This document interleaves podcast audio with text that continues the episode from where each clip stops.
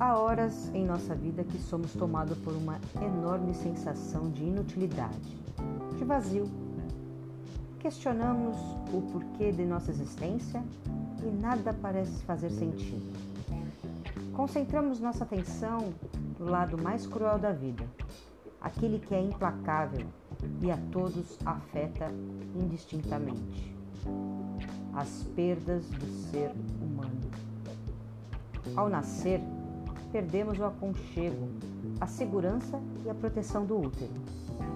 Estamos, a partir de então, por nossa conta, sozinhos. Começamos a vida em perdas e nelas continuamos. No momento em que perdemos algo, outras possibilidades nos surgem.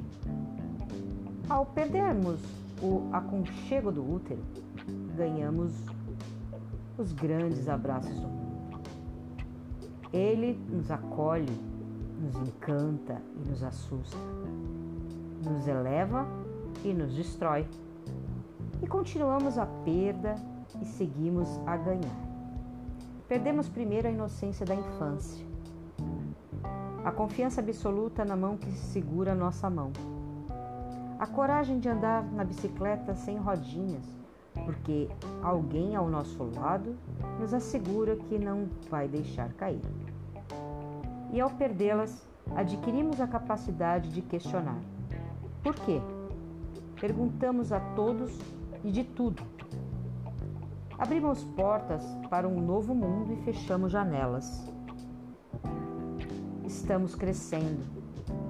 Nascer, crescer, adolescer, amadurecer, envelhecer, morrer. Vamos perdendo aos poucos alguns direitos e conquistando outros. Perdemos o direito de poder chorar bem alto, aos gritos, mesmo quando algo nos é tirado contra a vontade.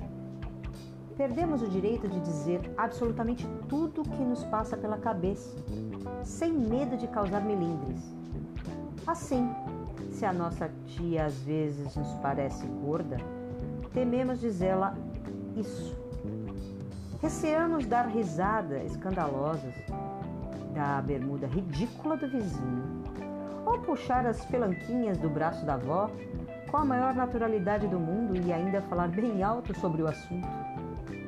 Estamos crescidos e nos ensinam que não devemos ser tão sinceros. E aprendemos e vamos adolescendo. Ganhamos peso, ganhamos seios, ganhamos pelos, ganhamos altura, ganhamos o mundo. Neste ponto, vivemos em grande conflito. O mundo todo nos parece inadequado aos nossos sonhos.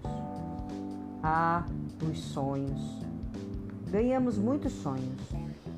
Sonhamos dormindo, sonhamos acordado, Sonhamos o tempo todo.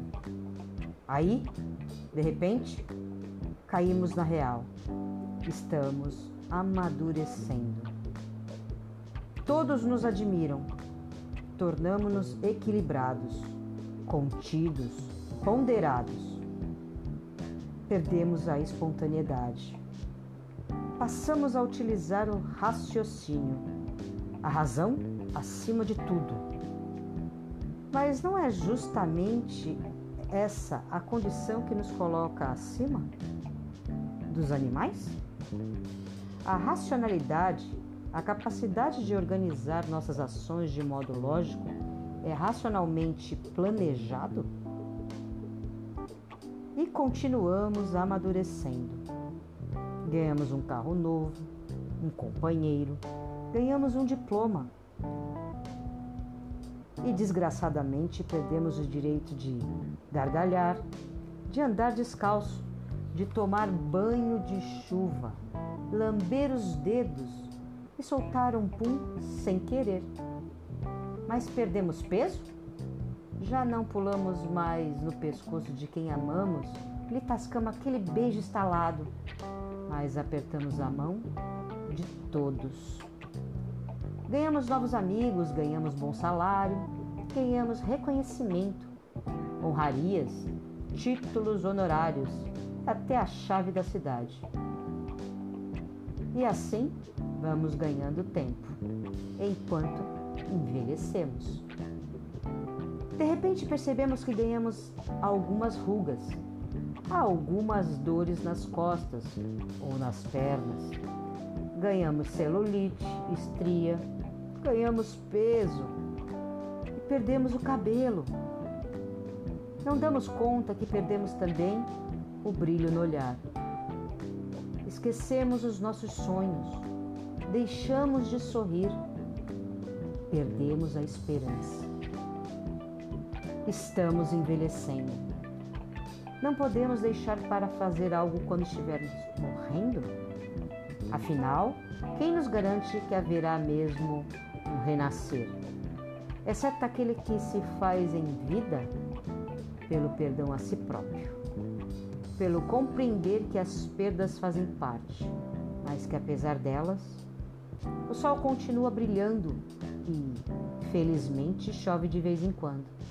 Que a primavera sempre chega após o inverno, que necessita do outono que o anteceda.